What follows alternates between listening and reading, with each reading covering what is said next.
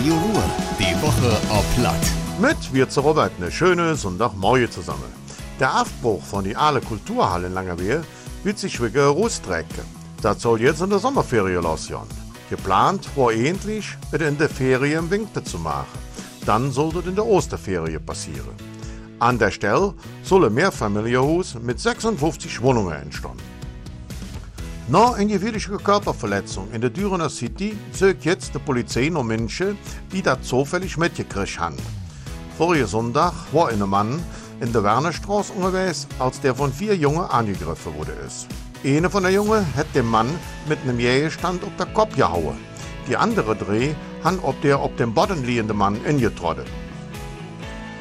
Nachdem anfangs vom Mond in Jüdisch 41 Hunks sichergestellt wurde sind, hat sich der Verdacht von der Polizei bestätigt.